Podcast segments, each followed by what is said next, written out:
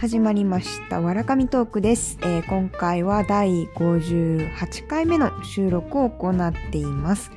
はい、えー、前回ね私間違えて第58回って言ってしまったんですが前回は正しくは第57回で今回が第58回目の収録になります、えー、今回からですね実験的に私のヘッドセットの中ではですね、カフェミュージックをかけながら喋っています。気分を高めながら喋ることでどんな効果が出るかということを少し実験をしています。いやーね、あのー、本当に1週間あっという間で、前回あの私の、まあ、友人たちと3人でおしゃべりをしたんですがもうそれから1週間経っているということででもねそれが1週間前って言われるともっと前な気もするんですよね。1週間っていう力はとっても不思議だなと思います。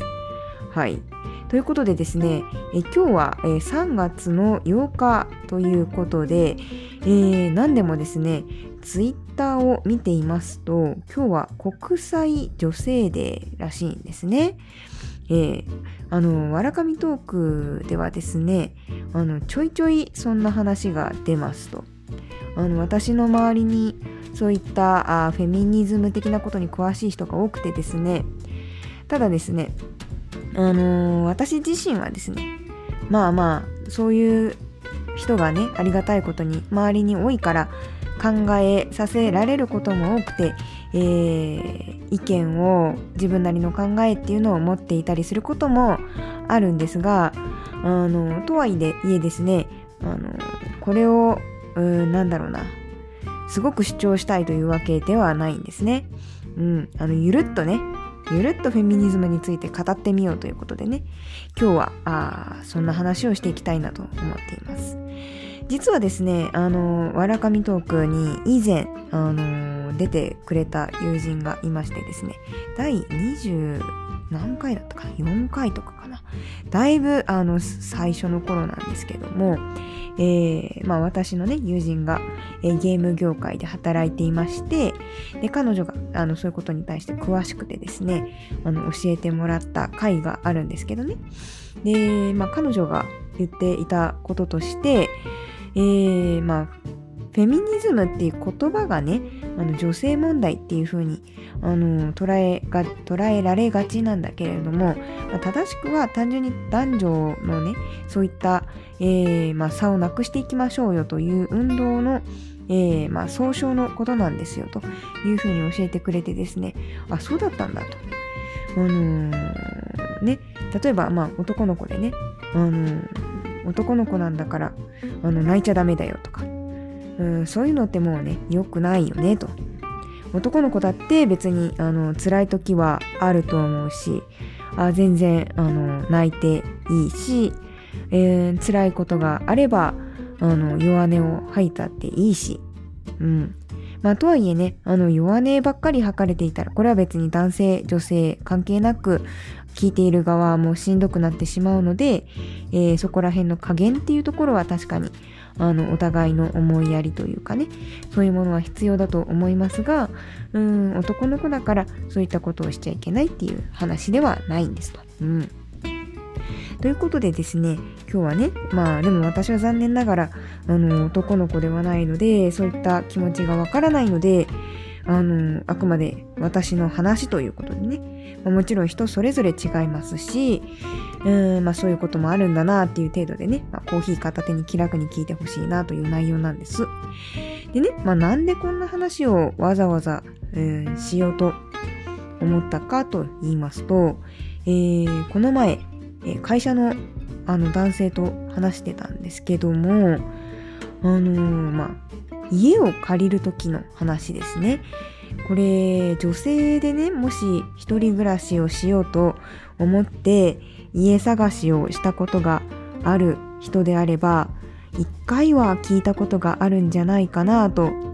えー、思うんですけどもあそれだけでなくてもあれですね建築じゃないやそういったあのー、て言うの？お家を探すような関係のあのー住宅関係のお仕事疲れてる方とかあとご家族に女性の兄弟がいる方とかも聞いたことがあるかもしれないんですがあのー、よくね女性ね1階に住まない方がいいよって言われませんか？あのー、まあ、理由としてはですねあの道路とかと同じ目線の高さになってしまうので、まあ、どうしてもお着替えなんかが発生した時に、あのー、見ようと思っていなくてもつい、えー、通りすがりの人が見てしまうとかね、えー、そういったリスクが、えあるので2階より上に、え住んだ方がいいですよなんていうふうに、え一般的に言われたりします。うんただね、この話をね、その会社の男性の方にしていたら、え、なんで？って聞かれたんですね。あの、これが悪いとかじゃ全然なくって、あ、知らないんだって思ったんですね。本当に、あの、誰もそういったことをかつて言ったことがないから多分知らないんですよ。それが悪いとかっていうことじゃ全然なくって、あの、そう。だから1階に住んだ方が安いことってよくあると思うんですけどね。え、1階に住めばいいじゃんみたいな。え、なんで2階に住まなきゃいけないの？みたいな。え、そんなにそれって気にすることなの？みたいなね。ああ、そうなんだって最後はあの納得してくださってましたけど、あのー、やっぱり聞いたことがないと最初にびっくりすることがあるですね。うん。ということでね、うん、まあそれだけでなくって、まああとこういう話をしようと思ったきっかけとしてはですねもう一個あるんですあの私前職でねあの女性の、えー、上司のもとに就いたことがあって、まあ、上司というかリーダーさんというかねだから、えーと、年齢としても5個ぐらいしか変わらなかったのかなでその方と話してた時にあのー、ある日ですねものすごい、あのー、トゲトゲされてたことがあって普段はすごい優しい方だったんですけど、なんか今日すごい突っかかってこられるなぁ、みたいなね、いうことがあったことがあって、で、ちょっと悩んでしまったんですね。あの、入社1年目の時かな。それで、ただですね、その時に私の、まあ、同期かな？が、ああ、今日生理中なのかもね、みたいなことを言ったんですね。あ、そうかと。えー、私も同性でありながら気がつかないことがあったなと。うん。やっぱりね、あのー、まあ、人それぞれ重さって違うから一概に言えないんですけども、イライラしたくないのにどうしてもイライラしちゃうっていうことでね、とか、まあ、いじりって、まあ、これが、いじりが好きな人、嫌いな人いると思いますが、あのー、ね、ここまでは、この前は冗談通じたのにえなんか今週なんか怒られたみたいなことってもしかすると経験したことあるかもしれないですね。でもそれってまあ周期的なものがどうしても発生してしまうので、まあ、そういうことってどうしても起こってしまうんですよね。私もですねこの前あのー、友人がですねあのー、お悩み相談というかちょっとうじうじっとしたようなねお話をしてくれた時に普段の私だったら聞いてあげられるんだけどもあのー、ちょっともうその時は自分のことで精一杯でちょっときつく当たってしまったなとかっていうこともあってもうその後もう大大反省会ですよ。だからねあの何が言いたいかっていうとねあのー、あれもしかすると周りの方でねうーん今週は耐えられたけど、えー、次の週にね、こう、プチンと来てしまった。えー、メンタル安定させてくれよと思うかもしれない。でも、それはね、あの、まあ、先週のあの時はあんないやきついこと言われたとかね、そう思うのではなく、できれば温かい目でね、多分本人もものすごい反省してると多分思うので、あのー、そういったことがあるんだなと思ってね。あ今日なんかきついなと思ったらあ今日はそういう日なのかもなって。あのもうずっとそうだっていうんだったらもしかするとそういう性格かもしれないんですけどまあ、そういうこともあるんだなって思ってもらえるだけでね少しでも、あのー、皆さんの、えー、環境が良くなるといいなと思ってね、えー、今日はちょっとそういう話をしていきたいなと思うんですよ。えー、10分経ってようやくね本題に入っていこうかなと思うんですけども、えー、でね今日ね一体何の話を、えー、しようとしているかというとあのまあいわゆる生理っていうやつですね、えー、の話をしようかなと思っていて、私もね、この話しようかちょっとね、ためらったんです。したい話じゃないしね。ね、しかもなんかちょっと正義を振りかざす感じもなんか嫌だなという気はしたんですけど、ちょっとね、最近いろいろ考えることがあって、ちょっと話そうかなと思ってですね。あのー、まあね、あの、さっき女性の上司の話もしましたけど、やっぱりね、あの、生理の軽い上司ほど厄介なもんっていうのはないんですよ。これは、まあだからね、あの、人それぞれ重さ違うので、あくまで、まあ、私の話なんですけどね。で、なんで、まあこの中でもこんな話をしようとしてるかっていうとですね、私、1月にですね、まあ、転職および引っ越しをしたんですね。で転職とか引っ越しってこう無意識のうちにものすごい体にストレスがかかるらしくてですね。でもう将来どうなるんだろうとか新しい場所で馴染めるかなとか引っ越ししてどうやって生活していこうとかね。あの、まあ、引っ越しと転職が伴うパターンってまああるとは思うんですけどもあのまあダブルで今回やっぱり来たということであの体も体がですねあのちょっとねストレスを感じていたみたいでですね12月1月その転職の前後ですねあの急にその問題の日がね来なくなっちゃったんですよ。これは焦りましたね。ええ。まあでも結果今あのーまあ、新しい職場にも慣れたのとあとですねやっぱり人と喋るってすごい大事なんだなって思いましたね。あのー、まあずっとそうやってちょっと不安な日々が続いていた中であの、ある時突然友人からですね別にそんな話をしていたわけではないんですけども突然電話がかかってきてですねあのペラペラとねどうしてるかなみたいなことを言われて喋ったんです。でそしたらちょっとね緊張の糸が解けたのかあの急にその日のもう数時間後にあの数ヶ月ぶりに復活しまして。数ヶ月ぶり2ヶ月ぶりかな？うん2ヶ月ちょいぶりぐらいに復活してえー、まあ良かったと思ったんですけどもね。やっぱりそういうことがあるとただでさえちょっとだけ不安なのにそういった体のね健康の不調とかっていうのでうんストレスがというか不安が倍増してしまうっていう経験をですね今回初めてしまして。でやっぱりこれから4月なので新しい環境に行く人とかもいると思いますし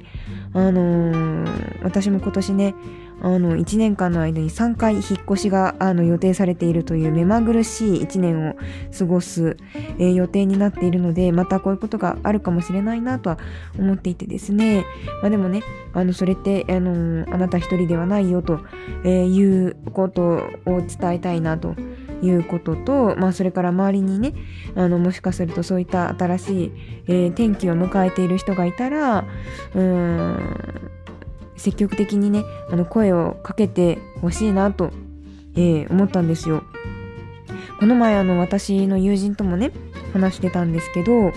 あのー、もうこれ別に男性女性分ける必要ないと思うなんで別れてるのか分かんないよねと友人とも話してたんですがあのー、女性という生き物はですね1日5万語話さないと不安になるんですってうんだからねあの話長いなという人いるかもしれないんですが、まあ、それはですね別にあの答えをあの求めているとかっていうわけではなくてただただ話を聞いてほしくて喋っているパターンがありますと。でただ聞いてくれるだけでその幸せになれる可能性がある。だからですね是非あのもう50%ぐらいでもいいからあの聞いてるふりでもいいから聞いてあげてほしいですね。うん。あのそうそうそう。何の話だったっけ？そう。だから5万語ね。喋るってやつね。そう。私もねそうそうそう。友人でねいたんですよ。話の長い子が。あのどういう話かっていうとねもうほんとあのー、綺麗なガールズトークなんですけどまこまあ、どんな話かっていうとねその子があのいちごジャムを作ろうと思いましたと。で、えー、それにあたってですねあのー、あでもエプロンないや。引っ越したばっかりでエプロンないやと思ってエプロン買いに行こうと思ったんだよねって。で白い可愛いエプロンがあったんだよね。でそれ買ったんだよね。で家帰っていちごジャム作ったんだよね。そしたらそのジャムが飛んじゃってね。赤いシミができちゃったんだよ。ってでもエプロンのおかげで下染みずに済んだんだよね。いやエプロンの役割してると思って嬉しかったって言ったんですね。もうよかったね。これで正解なんですよ。落ちないじゃないんですよ。うん。いやシミが落ちないじゃなくてね。あの話の落ちね。うん。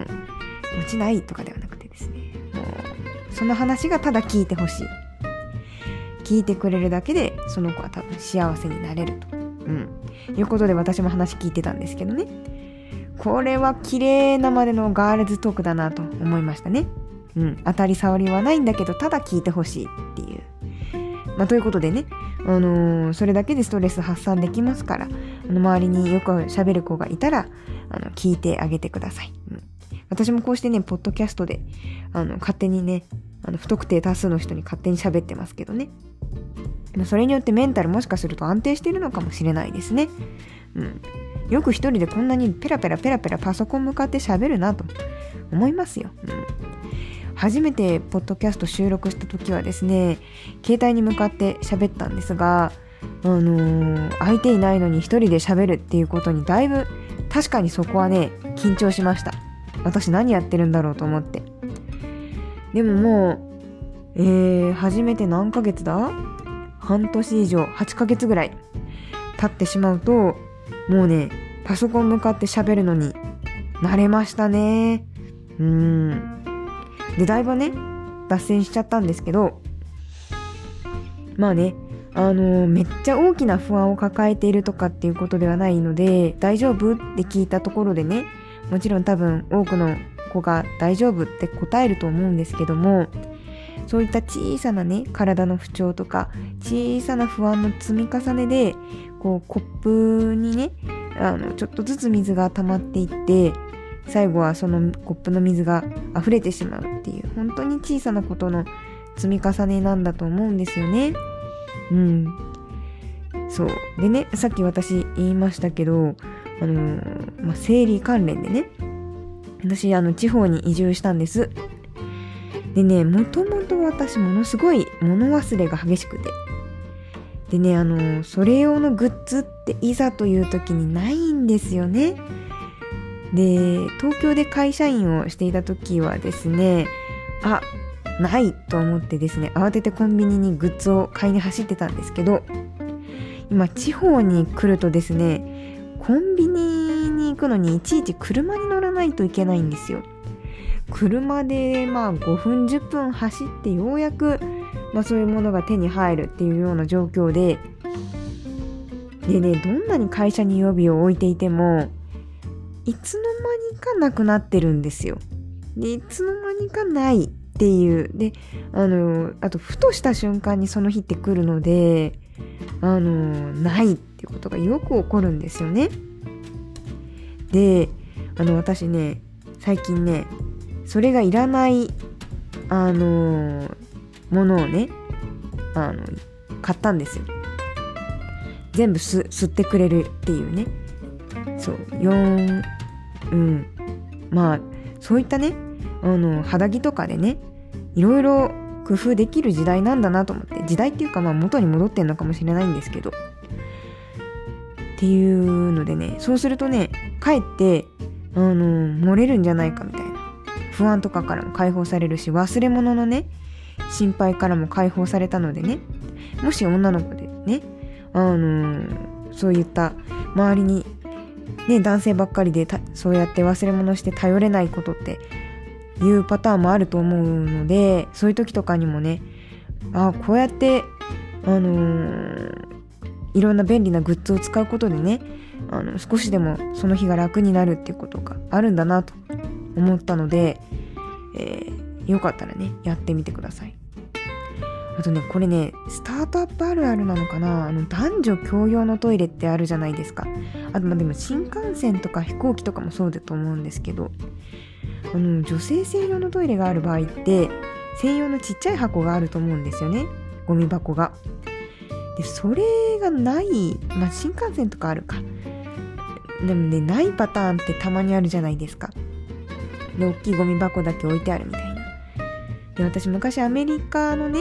あの、ホテルでアルバイトしてたことがあるんですけど、ハウスキーパーとして。で、その時ね、ルーム、あの、同僚はね、結構、あの、普通のゴミにポンポンポンポン捨ててたんですけど、あれね、結構私ね、ジャパニーズなんで抵抗があったんですよね。男女共用トイレもね、同じことが起こるんですよ。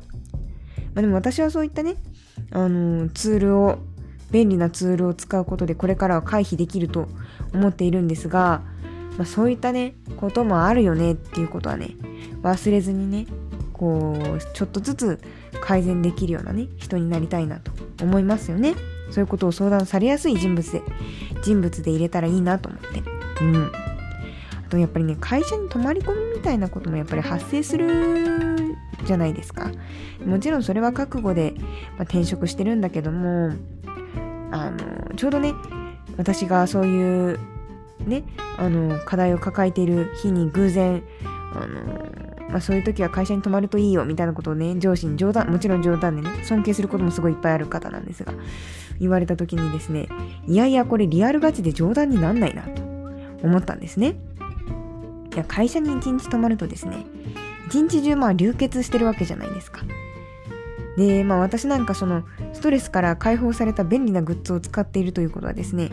かあの逆に何が言いたいかというと洗濯物が増えてるんですね。で夜にコソコソっとねお風呂場とかで作業してたりするんです。だからねあの会社にある男性と一緒のシャワーとかだとだいぶそういうのきついんですよね。あのやっぱスピーディーに出てこなきゃいけないと思うのでっぱですね、家は欲しいですよね。うん、余ったれてるのかなって自分でもね、思ったりするんですけどね。これ余ったれてはないと思うんですよね。うん、だからね、前任の女性がいるんですけど、そういったものもね、十分な配慮もない中で、よくね、本当によく頑張ったなと思うんですよね。でもそれ以外の部分しかやっぱり評価されないので、どれだけ会社にねこうビジネス的に貢献したかっていう部分しか見え見えてこないじゃないですか。もう本当はそういう人がいるっていうだけでだいぶね違うこともある。周りの人からすると話しやすいっていうことがあると思うんですけどね。そういったその方がした貢献というかそういった部分っていうのが見えにくく見えにくいんですよね。こういった話って表立ってしたりしにくいしっていうことがねちょっと私の最近の、えー、課題意識ですということで、え今日は国際女性デーだったのでそういった話をうんあたりなんというかねちょっと抽象的に喋りすぎて何を言ってるのか分かんないっていうこともあったかもしれないですけどもうん、まあ、ちょっと気楽に話させてもらいました。はい、なんでもねロシアじゃ国際女性デーってねあのー、お花を渡す日みたいですよ。そうやって結構ちゃんと国民の休日になってる日も国も多いんですって私今年初めて知りましたけどこれからね日本もそういったあなんだろうな運動が活発化していくといいなというふうに思います。はい、いや今日ね Wi-Fi を変えたんです。Wi-Fi を変えたっていうのはあの私地方に移住してきて Wi-Fi というかインターネットを契約していないんですね。で代わりに Wi-Fi ルーターを借りてたんですけども、あのー、これまでですねあの、地方においてはですね、ソフトバンクさんちょっと全然つながらなくてですね、あの、地方に来たからこそみんなテレビ電話とかで友達と喋りたいんですけど、すぐ止まるっていうので悩んでたんですね。ところがですね、UQYMAX に変えたんですよ。めちゃくちゃ早いやんっていう えーこんなに違うんだって思いましたね。もうということで今日からですね、私も Wi-Fi サクサク生活が